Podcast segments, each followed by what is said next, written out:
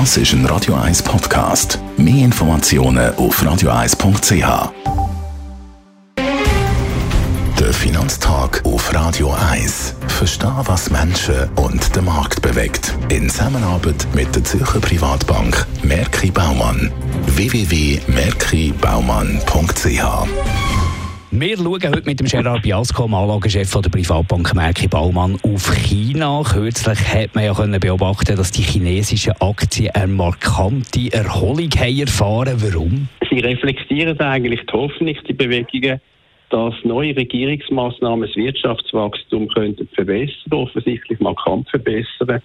Und von dort her, wie die Bewertung auch vorher relativ günstig war, haben wir die starke Bewegung gehabt noch stärker als in den USA und in Europa. Was waren denn die wichtigsten Massnahmen von der chinesischen Regierung?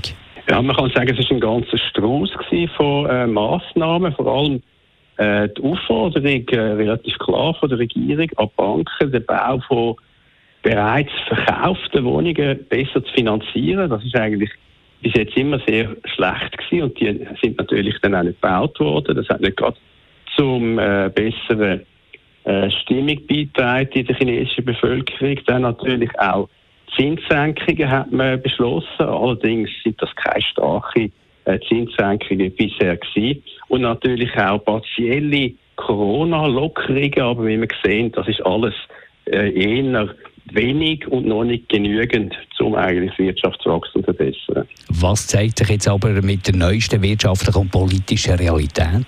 Zum Beispiel die Industrieproduktion ist im Wachstum zurückgegangen, äh, mehr als erwartet, von 6,3 Prozent auf 5 Prozent. Und vor allem der Konsum, wenn man schaut, das Einzelhandelwachstum zum Vorjahr, dann haben wir im Vormonat noch gehabt 2,5 Prozent, das ist sogar ins Minus gerutscht, minus 0,5 Prozent hat sich das Einzelhandelswachstum verändert. Und jetzt ist es Minus zum Vorjahr gerutscht. Und zum Beispiel auf dem Immobilienbereich nach wie vor die Investitionen in Immobilien zum Vorjahr fast 9% Minus.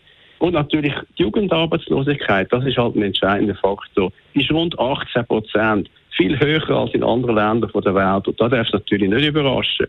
Wenn erstens der Unmut in der Bevölkerung, nicht nur wegen der Corona-Massnahmen, aber auch wegen dem, am Steigen ist, äh, dem muss begegnet werden vom Diktator, kann man sagen, vom chinesischen Präsident Xi Jinping. Ja, er will ein bisschen Ventilfunktion machen, er wird vielleicht ein bisschen Luft rauslassen, am Schluss dürfen Kontrollen nicht verlieren. Wir haben das in Hongkong gesehen.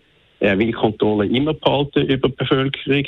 Und ob dann das Wirtschaftswachstum von China wirklich besser wird, da kann man sich wirklich fragen. Ich glaube, China wird die von der Regierung gesteckten Ziele für das Wirtschaftswachstum nicht so schnell können erreichen und auch für das Weltwirtschaftswachstum weiterhin eher eine Belastung bleiben. Danke, Gerard Biasco, Anlagechef der Privatbank Merki Baumann. Der Finanztag gibt es auch als Podcast auf radioeis.ch. Präsentiert von der Zürcher Privatbank Merki Baumann. www.merkibaumann.ch